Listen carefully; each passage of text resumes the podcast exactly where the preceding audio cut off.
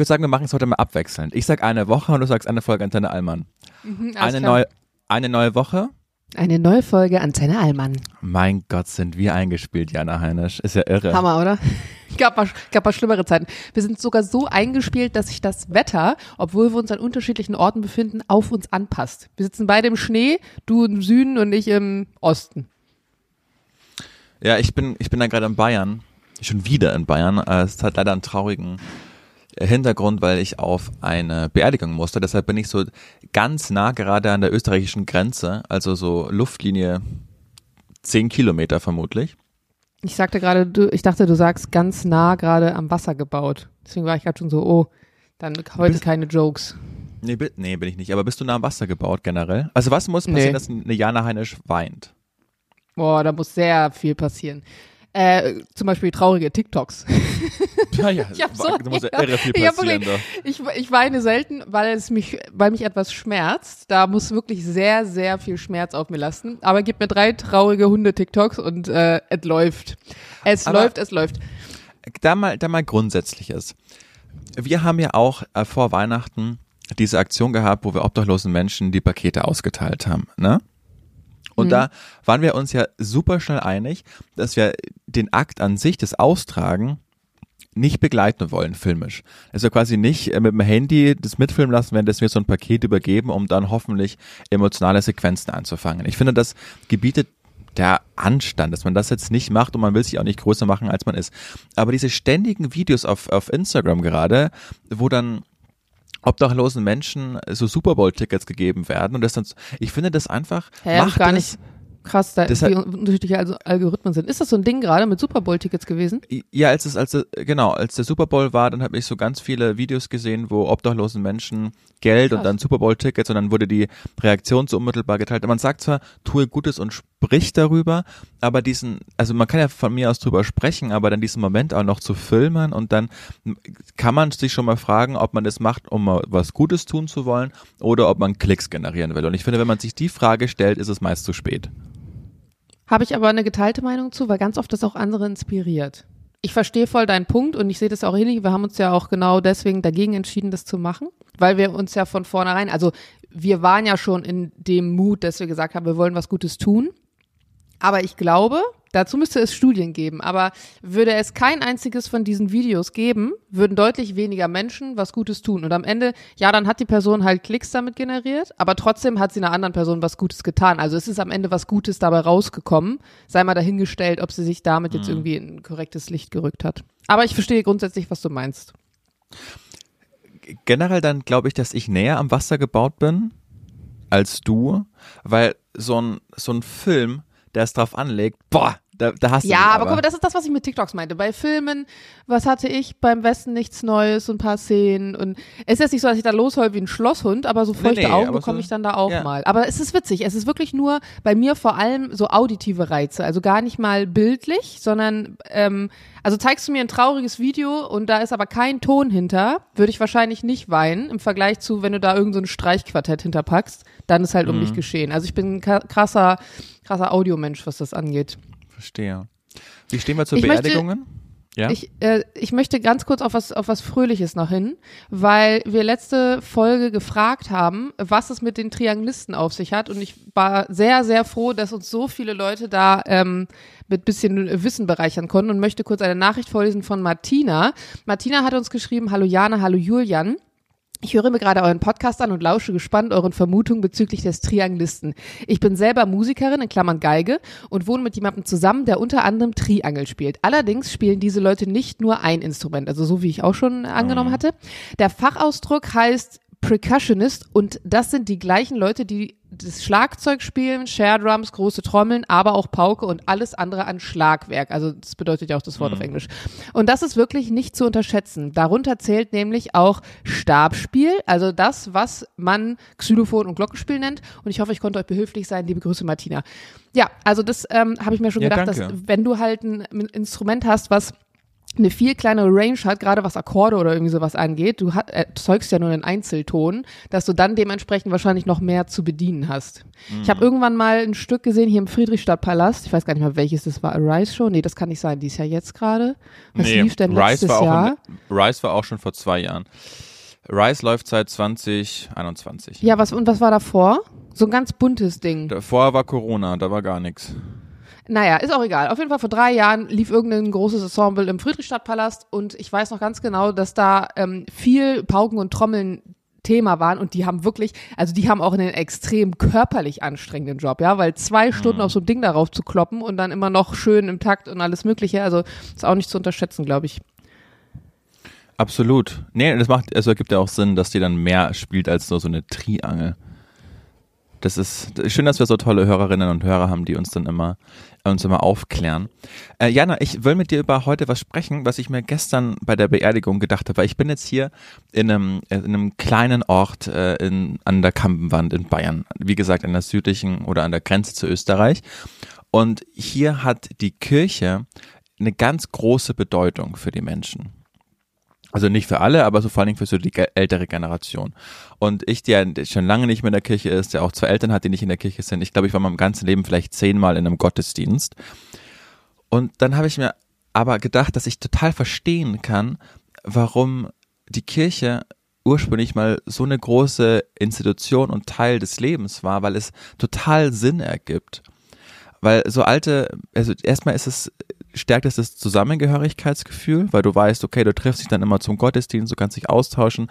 Die Pfarrer haben ja auch eine ganz große Aufgabe hier in dem Ort, weil so gläubige Menschen, die, die können ja nicht loslassen, im besten Fall, ohne dass sie nochmal gesalbt worden sind vom Tod. Und die, äh, der fungiert ja auch als Seelsorger. Und also ich kann total viele Punkte verstehen. Oder im besten Fall haben die ja auch karitative Aufgaben, dass sie das Geld, die haben ja, sind ja unglaublich vermögend, einfach auch die katholische Kirche, dass die auch ähm, Projekte fördern für benachteiligte Menschen, auch äh, in, in Afrika.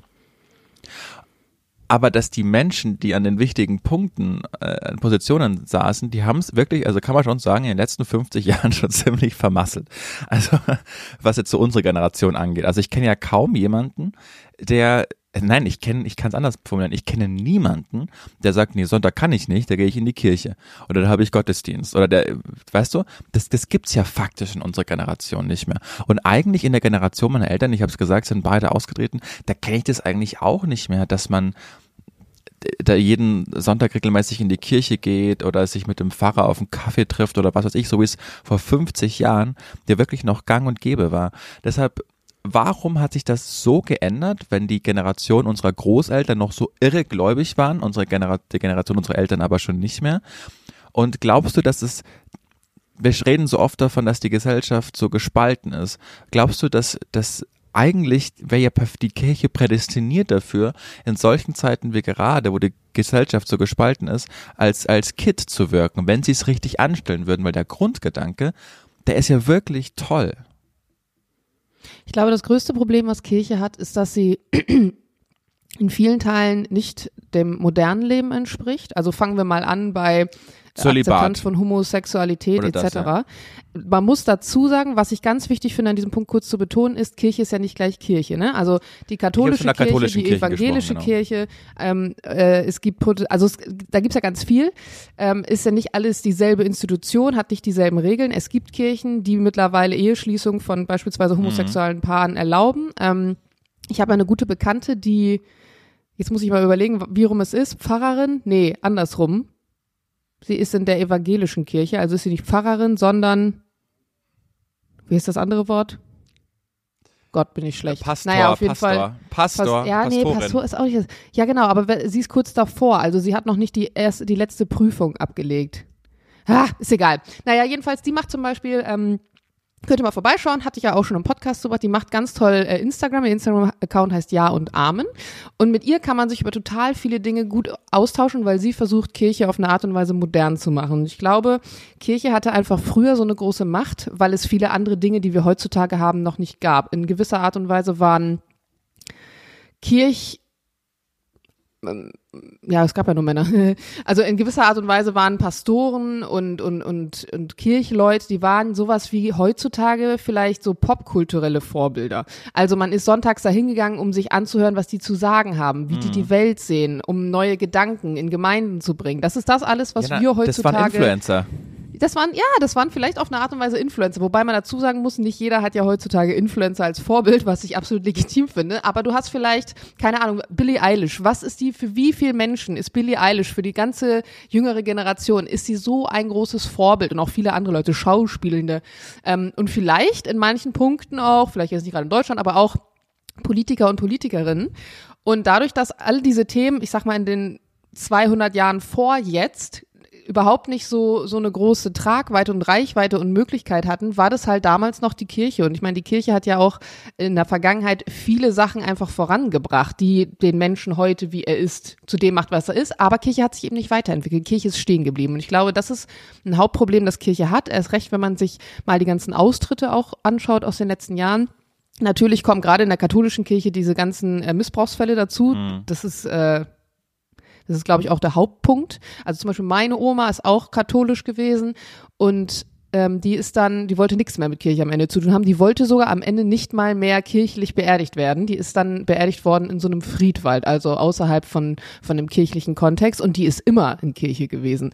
Ähm, also das ist schon, ja, das ist schon krass und ich bin auch total gespannt, wie sich Kirche, ich glaube, Kirche wird aussterben, über kurz oder lang ähm, vielleicht auf eine reduzierte Art und Weise noch vorhanden sein, aber Kirche ist, glaube ich, in meinen Augen so ein bisschen wie altes Handwerk, dass es jetzt nur noch für so einen, ich sag mal, touristischen Kontext gibt. Also ne, du kannst auch, Ja. manchmal bist du auf so ein, da bist du, äh, fährst du irgendwo hin, dann machst du irgendeine Reise und dann äh, läufst du vorbei an so einer alten Werkstatt für, jetzt habe ich überhaupt kein Beispiel, keine Ahnung. Fangen wir, also ich meine, Schuster ist jetzt ein blödes Beispiel, weil davon gibt's noch einige, aber so Handwerke, die, so zum Beispiel Fassbinder. So, wie viel Fassbinder kennst du heutzutage noch, die Ausbildungsplätze haben? Kaum jemand. Warum? So, ich Weil wir kaum noch Fässer brauchen. So, und wenn du dann doch mal an irgendeinen Ort kommst, wo es noch alte Fassbinder gibt, dann ist das so, wow, krass, überleg mal früher und die Fässer und äh, so, ich denke, so wird es mit Kirche über kurz oder lang auch sein. Ah, krass, guck mal früher, dieser Gott, also äh, ähm, ich, ich finde auf der anderen Seite zum, also Leute, die Glauben haben und glauben können, finde ich total schön, aber ich glaube, die meisten glauben, aber eben nicht an das, was in der Bibel steht, sondern, also ich glaube auch auf eine Art und Weise. Und ich habe auch Situationen, in denen ich mich fühle, als hätte ich sowas wie Eingebungen oder so. Und dann denke ich manchmal, hm, der Mensch ist ja schon eigentlich etwas oder jemand, der in der Lage ist, also allein wenn man sich mal anschaut, wie wenig wir unserer tatsächlichen Hirnkapazität nutzen, wir sind ja schon eigentlich ein Tier in Anführungsstrichen, was sowas wie Instinkte hat. Aber in unserer heutigen Zeit wurde uns abtrainiert, auf unseren Instinkt zu hören. Und das merkt man daran, dass die wenigsten zum Beispiel noch auf so Bauchgefühle hören können, ohne selber sich zu rechtfertigen, warum sie Entscheidungen treffen. Also heutzutage, wenn du sagst, ich mache das und das in irgendeiner Situation, dann wirst du ja immer ein Argument finden, was du jemandem anderen sagst, warum du das tust. Du würdest ja niemals sagen, mein Instinkt sagt mir jetzt gerade, wir sollten die Straße hier nicht überqueren oder so. Da würdest du ja für verrückt gehalten werden. Aber eigentlich sind wir Wesen, die Instinkte haben, nur wir haben verlernt, darauf zu hören. Und ich versuche, ähm, dass manchmal in so Situationen einfach, äh, so versuche ich schon auf diesen Instinkt zu hören und ich glaube, vielleicht ist das auch was an, für andere der Glauben ist. Ich weiß nicht, ob das jetzt gerade ein bisschen wirr ist, was ich hier erzähle oder ob du mir Ja, folgen es ist kannst, aber Ich, also ich kann ja aus zwei Gründen gerade nicht folgen. Erster Grund ist, weil ich seit zehn Minuten gefühlt den Rainer Werner Fassbinder-Gag machen wollte, nachdem du Fassbinder gesagt hast. ah, Entschuldigung, okay, bitte. Ich, ich räume dir kurz Platz ein für den, für den Fassbinder-Gag. Ist zu spät vermutlich. Okay. Und, und dann Wir können, wir können einen extra Post machen auf dem Instagram-Kanal, da darfst du dir nochmal schreiben. Ja, weil, also kennst du das, wenn du so, so, wir funktionieren auch so nach so Bullet Words, dann hast, geht ein so ein Schlagwort Ja, auf und ja, ist so natürlich. Rainer, Und Rainer der andere labert einfach Werner weiter und du willst da rein, du willst. okay, Aber ich wollte dich nicht unter, ich wollte nicht unterbrechen. Und zweitens weiß ich jetzt nicht, das hat einer, also der, also Glaube und was du dann mit Bauchgefühl gesagt hast, das hat ja ganz wenig mit der Institution, also eigentlich hat das nichts mit der Insti- Institution Kirche zu tun. Ne? Das ist halt so dein, deine Auffassung von Glaube, aber hat ja nichts mit der klassischen Kirche zu tun. Weißt du, ich meine? Mm, Ich weiß, was du meinst, aber Glaube ist ja zumindest oberflächlich an Kirche gebunden. Also ne, Glaube an den Herrn und an Jesus Ja. Christus und was weiß ich und was du alles glauben kannst. Es gibt ja auch andere Modelle von Glauben. Aber, Aber ich glaube, genau, für viele ist Glaube Bauchgefühl. Oh, äh, ich wollte nur zwei Punkte machen. Das glaube ich, das habe ich nicht so folgen können und ich glaube nicht, dass Kirche ausstirbt, wenn du, also wenn wir von Deutschland sprechen, vielleicht, aber vor allen Dingen so Südamerika, also wie groß da immer noch die Kirche ist, ne, in Argentinien oder in Brasilien. Die sind ja so unglaublich gläubig, die Menschen da, auch mhm. in unserer Generation, dass es da noch einen, einen, ganz anderen Stellenwert hat als jetzt in, in unserem sündigen Ja, ich habe mich da eher so auf, auf Deutschland bezogen, da hast du recht. Ja, kann sein, vielleicht. Pff Vielleicht ändert sich da irgendwie auch nur. Aber warum ist das in Deutschland so? Das ist echt eine gute Frage, ja, weil eben, zum Beispiel soziale Medien ich, und Popstars und so gibt's ja auch in allen anderen Ländern. Warum ist das dann nur in Deutschland so? Ja gut, weil vielleicht diese ganzen Missbrauchsskandale, sich, die wir zumindest mitbekommen, die spielen sich ja hier oder haben sich in Deutschland abgespielt. Ja, ja oder? und weil natürlich. Vorstellen was ich äh, Tradition, man muss, äh, sorry, sorry, äh, Tradition, ja. also, also Familie ist ja in Deutschland auch nicht so groß wie in vielen anderen Ländern, ne? Also in anderen Ländern mhm. ist es total normal, dass du, bis du ähm, heiratest, bei deinen Eltern wohnst, wenn du, bis du 30, 35 bist. Das ist ja in Deutschland hier eher nicht so. Und da ist es auch total normal, dass du deine Eltern nicht in ein Heim steckst, wenn sie später krank werden, sondern dass du die zu dir holst und als Familie einen deutlich engeren Zusammenhalt hast. Damit will ich nicht sagen, dass in Deutschland äh, der Familienzusammenhang nicht eng ist, aber es ist schon nochmal was ganz anderes. So in Italien kommt die Mama mit zum Date so ungefähr. Also und ich glaube, deswegen ist auch der, das ist auch der Glaube dann da so stark, weil die, das wieder so, jetzt hier, komm, mach mal. Hier kommt meine Theorie und ich glaube, die gibt viel Sinn, warum das vor allen Dingen in Deutschland so ist.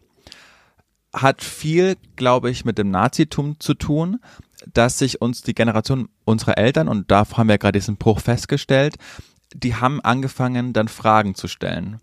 Wie war das denn da?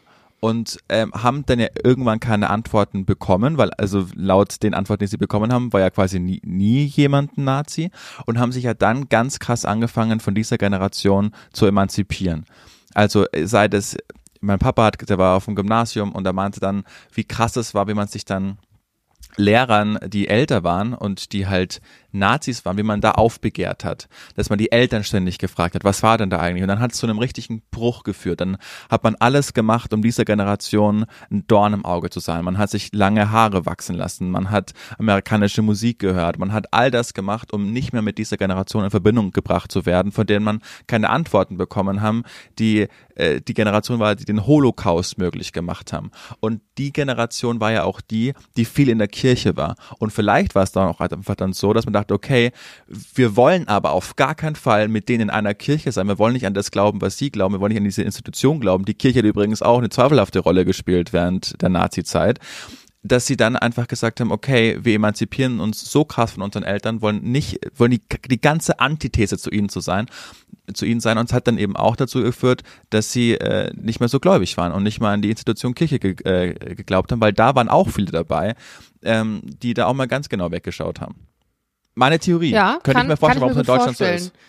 Zu dem Thema gucke ich gerade eine Serie, ich weiß nicht, ob du die je gesehen hast, Tannbach, lief mal im ZDF, habe ich jetzt durch Zufall auf ja, ähm, ja, Netflix ja, diese, gefunden. Ja, hab ich Und ich gesehen. finde, die macht das ganz schön deutlich. Diese, also in der Serie geht es eigentlich um die Nachkriegszeit und man begleitet unterschiedliche Hauptcharaktere in ihren Familien mit der Zeit. Mhm. Und in jeder Episode gibt es auch einen Zeitsprung von ein paar Jahren.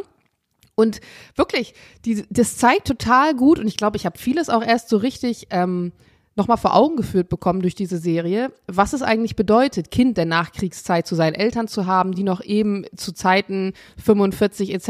irgendwie gelebt und auch ja, was heißt mitgemacht haben, aber ja, Teil des Ganzen irgendwie waren auf eine Art und Weise und äh, die kann ich sehr empfehlen. Ist natürlich ist eine deutsche Serie und das Witzige war, das muss ich jetzt noch mal kurz erzählen ich guck so die erste Folge von vor ein paar Tagen und denk so, den einen Schauspieler, den kennst du doch, aber wer ist das, ne? Das Gesicht, das kommt dir irgendwie bekannt vor. Und dann ist mir aufgefallen, dass das mein Kapitän war in äh, einer in einer Kurzfilmproduktion, die ich vor zwei Jahren hatte. Da habe ich mhm. die ähm, die die Fl die äh, erste Pilotin gespielt, weibliche, und er den Kapitän. Und dann ja, ja, ich so lange kennen wir uns jetzt schon.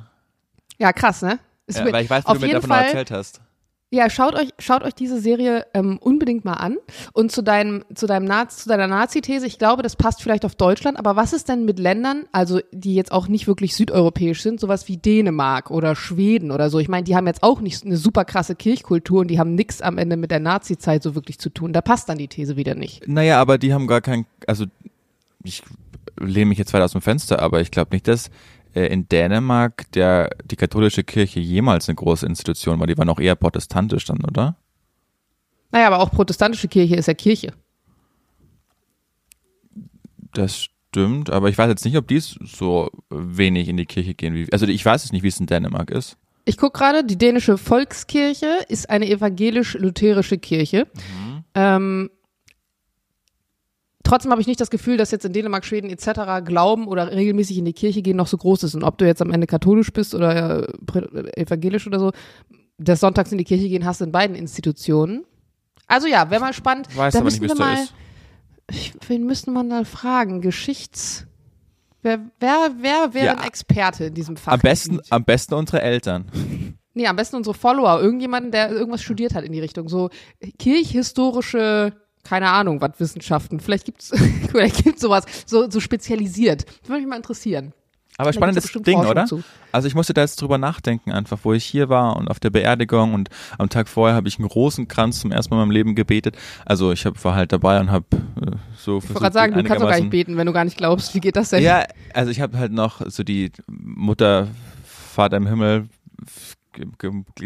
Mutter und Vater im Himmel, grüß den Cousin, wenn ihn siehst. Also die, die, die, die, zwei Gebete, die kennt man ja noch so von früher aus der Schulzeit und die vergisst man auch nicht, weil die so tief drin sind im Hirn und da konnte ich dann so ein bisschen mitbeten.